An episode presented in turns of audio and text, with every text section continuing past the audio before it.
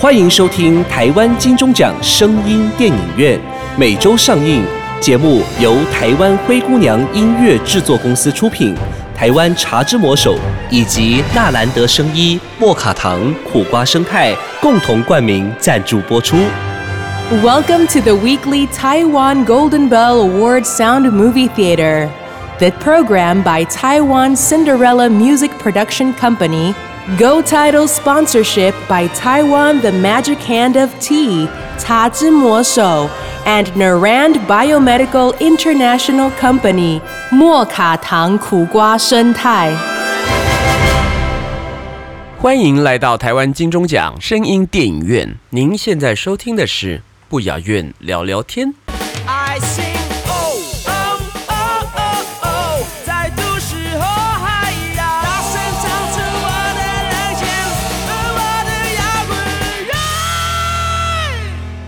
欢迎收听不雅院聊聊天第一集，我是不雅院。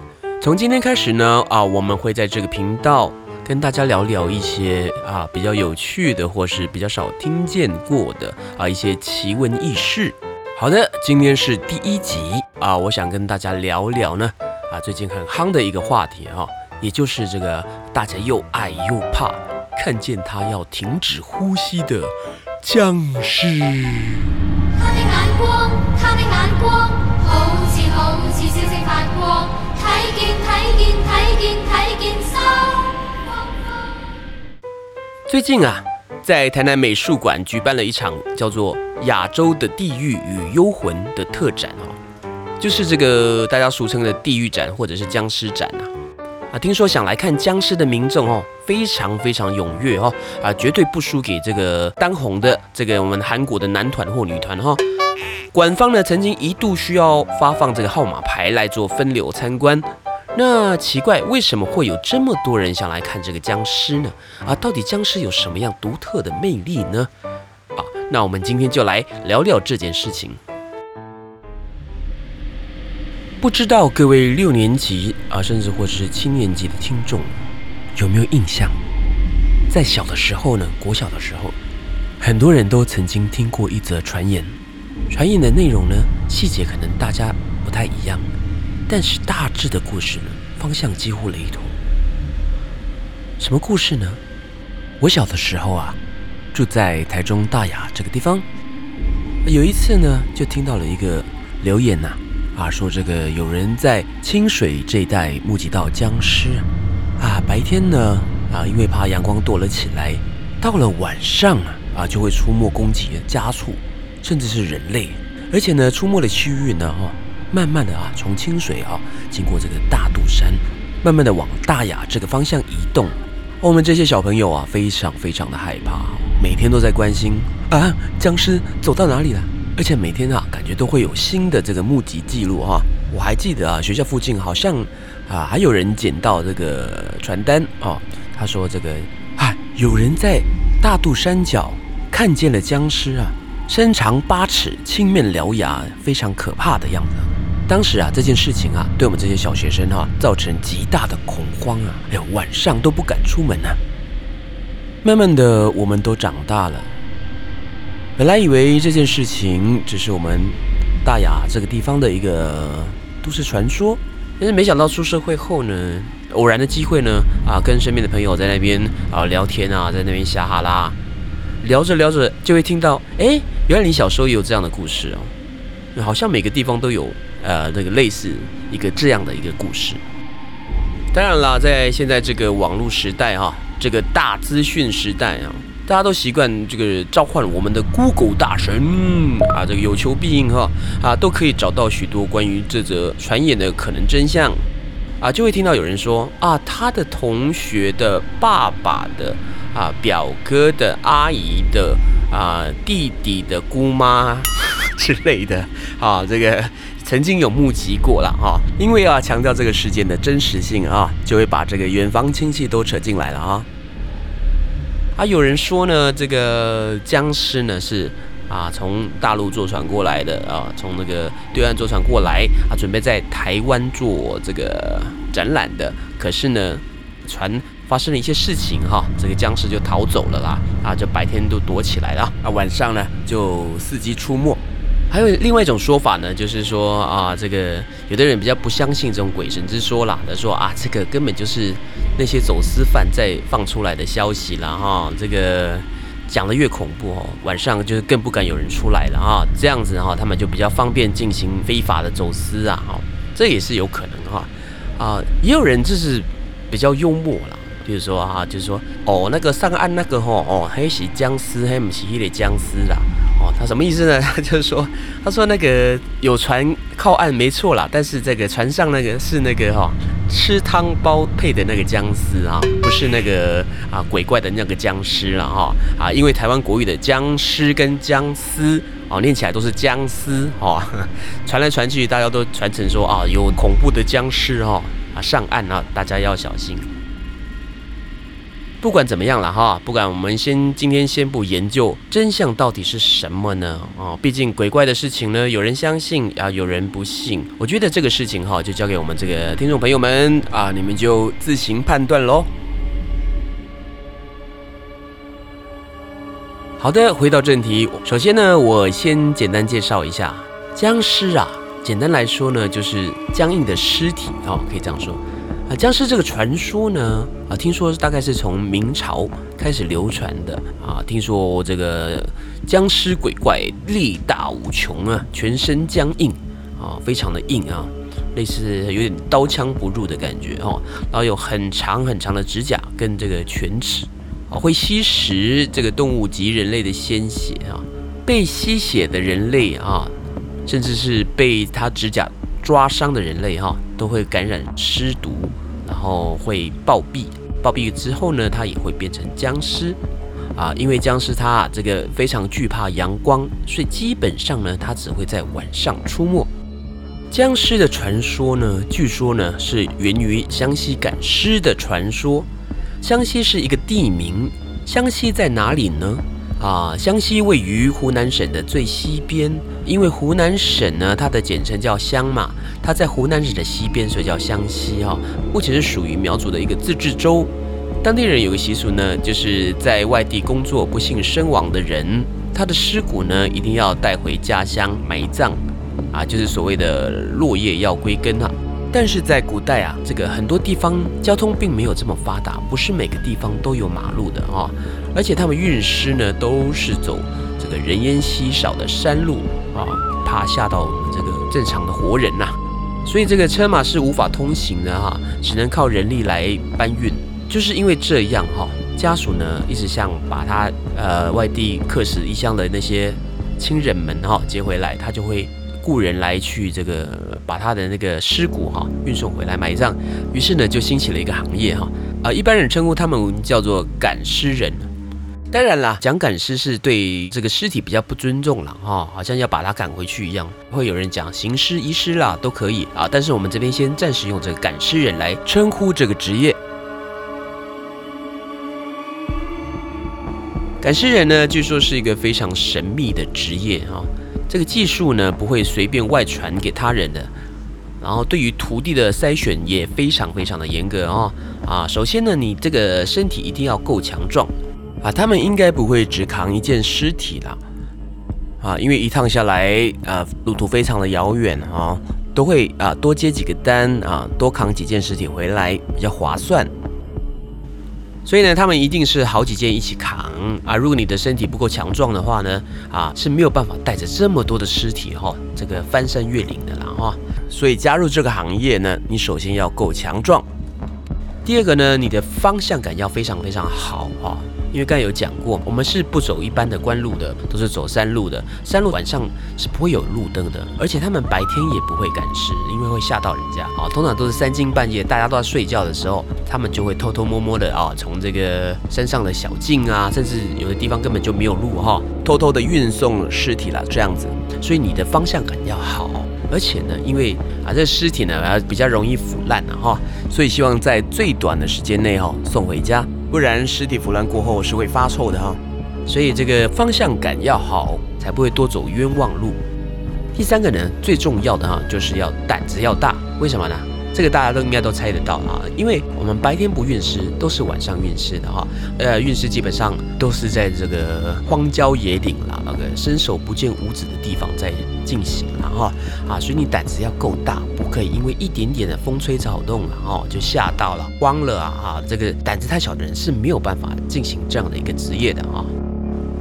至于赶尸这个技术的来源，有很多种说法。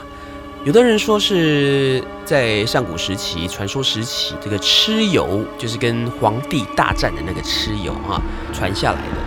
那时候蚩尤跟皇帝在作战嘛，哦，大家都知道是蚩尤后面输了嘛，然后有许多这个战死的同胞需要运回家乡埋葬了，跟刚刚一样都是落叶归根的那个习俗了哈，所以他们就是蚩尤就发明了一个这个赶尸的术法啊，只要少少的一些人就可以把所有战死的同胞们运送回家。然后第二个说法呢，因为湘西赶尸哈，湘西它是一个苗族自治区啦，所以有很多人说这个赶尸的技艺呢，应该是苗族的某一种神秘的法术，这个跟苗族的法术有非常大的渊源哦。当然这样也是有可能的哈。第三个呢，我觉得蛮多人应该会比较认同。有人说呢，赶尸是属于这个茅山法术的一种，我觉得这种说法哈，大家可能比较能够接受。毕竟我们从小就是看这个林正英道长啊制服僵尸长大的，对吧？因为赶尸人呢，一般都是三更半夜在移动，所以目击记录是非常非常的少哦。啊，根据有限的目击者描述，一般赶尸人手里呢都会拿着摇铃，这个摇铃就是我们一般在看僵尸片道士做法都会啊拿着叮叮叮的那个摇铃啊。然后呢，赶尸人后面就会排着好几具的尸体。每具尸体的额头上呢，都会贴着啊类似黄色符咒的纸片，但是不知道那个到底是不是符咒啦，因为是不传之术嘛，哈，也许那个是可能起到防腐的作用啊，降低它腐烂的速度啊之类的一些秘方啦，哈，不一定是符咒，但是看起来就像是符咒。啊，比较奇怪的地方呢，就是说啊，每个尸体呢就排排站好嘛，姿势都是一样的，都是排排站，直直的站着，然后他的双臂呢都笔直的前伸哦，然后移动的方式都是用跳的前进。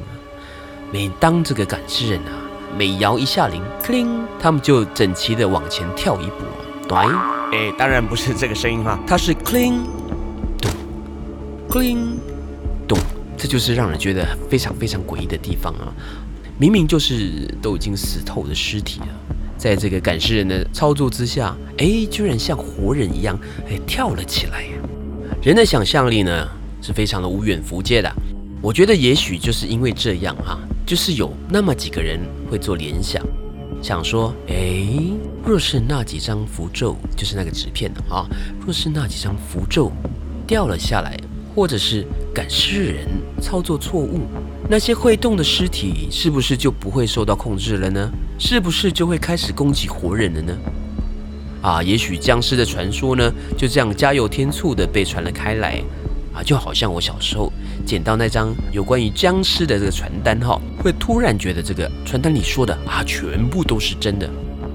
好的，我们先讲到这边，先休息一下。漫步在梅子园。哇，今年梅子长得不错哦。哎，黑喜象，小姐，你找谁？我来逛梅子园。嗨，你好，我是梅子农，现在正是梅子采收的季节。来，这杯青梅你喝喝看，梅子我种的哦。哇，不错耶，森迪呀森迪，哇，我恋爱了。真真的吗？是爱上青梅瘾啦。遇见青梅，遇见心动，茶之魔手青梅系列，森迪啊森迪。听众朋友，我是艾米我又来了。健康真的很重要，现代人有太多的文明病，就拿糖尿病来说好了，一旦被确诊，就会被药物绑定终身。其实你可以用诺卡糖苦瓜生态，它是由中国医药大学侯天庸博士所研发的。它的苦瓜生态呢是第十九肽天然的植物类胰岛素，对糖尿病的朋友会有明显的改善。糖尿病不可怕，可怕的是它背后的并发症。Amy 说的每一句话都是有医学根据的，听众朋友可以上网查询，就可以印证 Amy 说的话。当然，你也可以拨打零八零零零一六七八九零八零零零一六七八九，索取免费的体验包，效果好不好，体验就知道。Amy 等你来索取，祝你健康平安，收听愉快。我是 Amy。啊，接下来呢，我要介绍一首有关于僵尸的歌曲啊，这是来自电影《僵尸》里面的呃主题曲，叫做《鬼新娘》，这个是二零一三年的版本。天际朗月也不愿看，天际朗月也不愿看，天际朗月也不愿看，天际朗月也不愿看。明月透光，阴风吹柳巷，是女鬼覓愛郎。谁人願愛凄厉鬼新娘？陪伴女鬼，深宵偷把月光。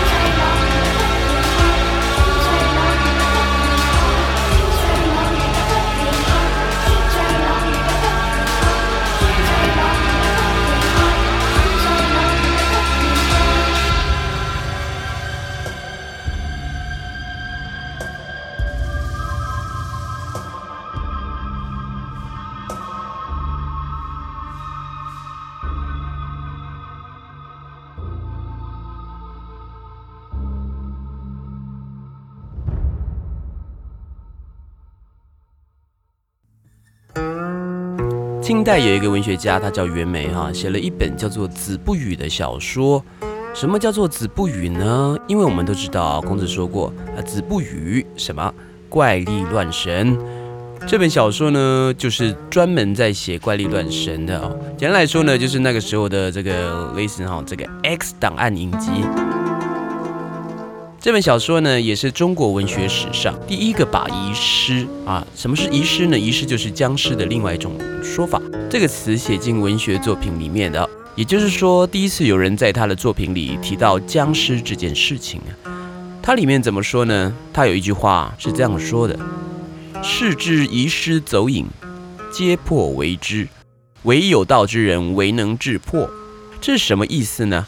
啊，简单来说，他认为人的身上啊有三魂七魄啊，我相信大家都有听说过这种说法哈。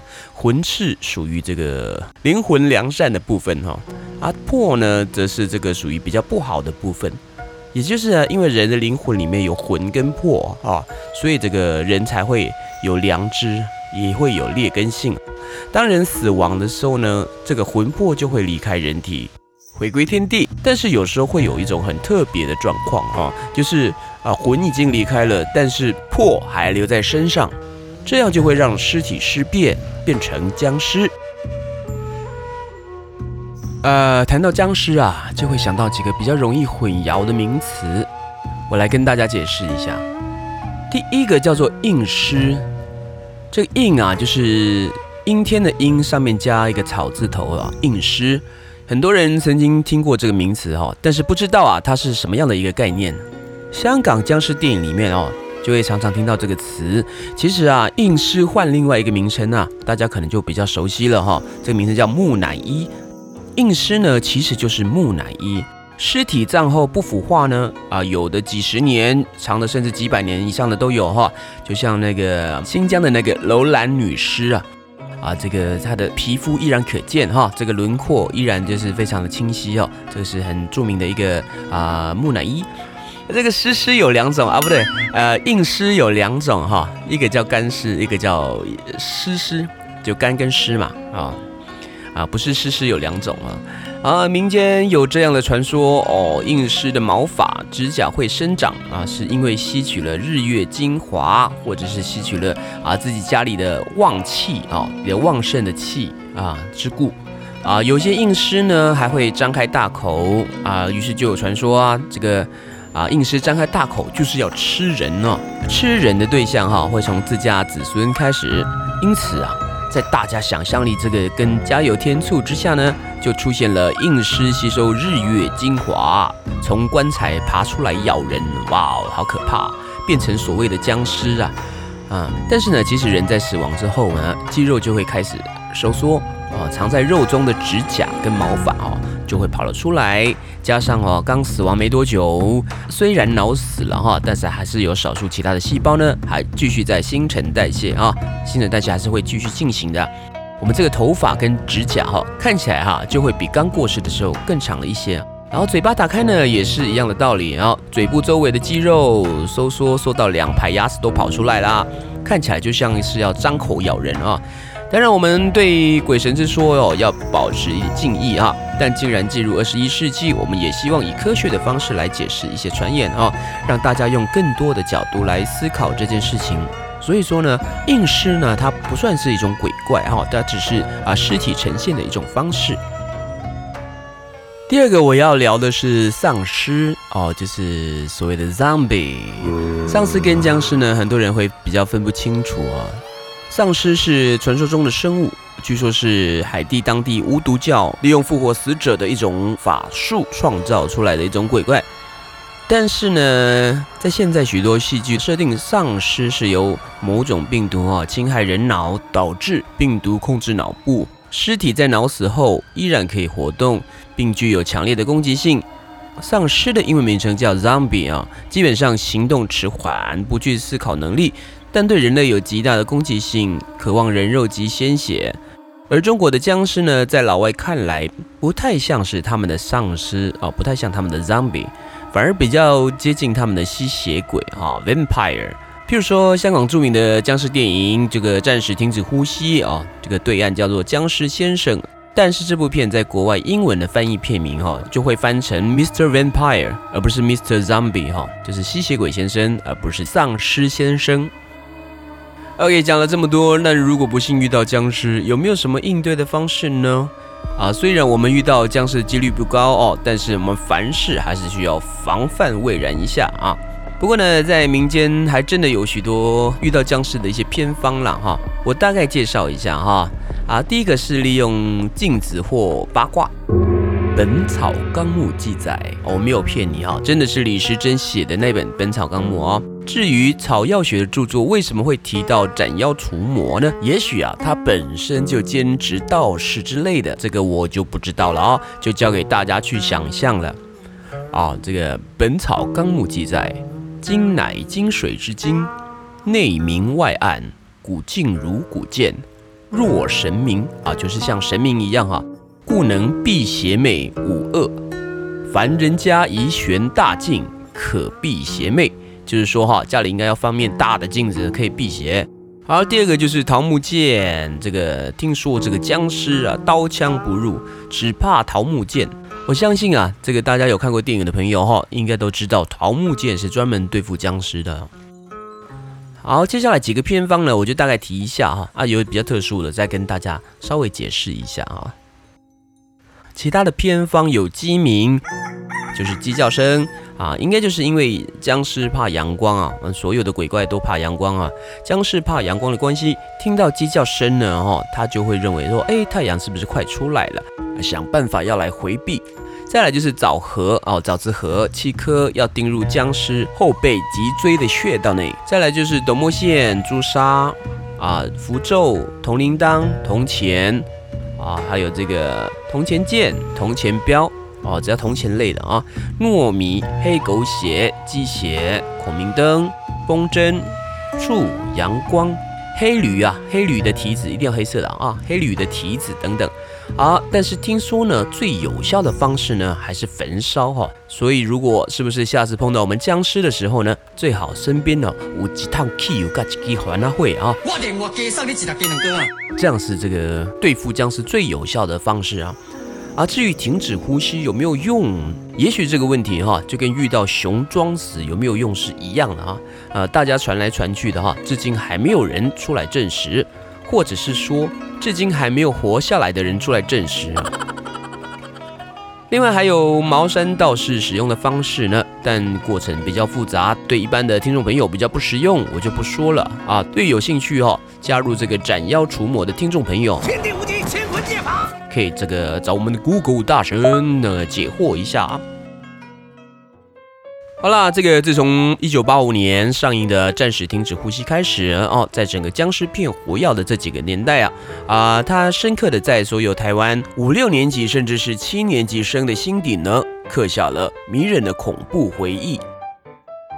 甚至在二零一三年致敬僵尸片的电影《僵尸》这部电影里面哦，一听到鬼新娘的这首插曲，他的眼光，他的眼光，好似好似星星發光。啊，我自己就会不由自主的起鸡皮疙瘩哈、我不知道大家会不会跟我有一样的感觉，哦，可见这种恐惧感是已经很深入在啊我的心里面了啊。这次僵尸展的踊跃，我想除了是让五六年级生来回忆之外，也有很多新生代的年轻人也想体验一下这种啊 old school 老学校啊 old school 就是旧世代的恐怖。神鬼之说呢，穿凿附会啊，有人相信，有人不信。我们不提倡迷信，但也要保有敬畏之心。只要心存正念哈，半夜也不怕鬼来敲门啊！你说是不是？我是不遥远，我们下次见。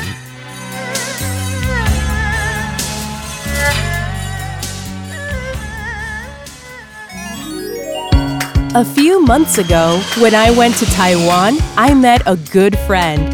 It is so cool, so pure, and of such reliable quality. Now, I'd like to introduce it to my friends who will come to Taiwan. Please don't forget to meet my friend Cha Zhi Mo Shou, and you can try all kinds of handshake tea. I promise you'll love it. Cha Zhi Mo Shou got me, and you? 宝诶，我最近唔但目睭蒙雾，明明食饱，搁开始枵啊！老公，是不是你的糖分得作怪？唉真嗨！老公，让台中中国医药学院新陈代谢科医生侯廷庸博士研发的苦瓜生态对糖分控管盖特懂。诶，苦瓜生态我有听过，安尼，我进来点苦瓜生态，糖分要管理，苦瓜生态可以帮助你。零八零零零一六七八九，空八空空空一六七八九，苦瓜生态，合你健康无障碍。精彩好戏值得订阅和分享，冠名赞助、业配广告，节目合作、意见交流，灰姑娘音乐制作，欢迎你来聊聊。零七三一五一四五七。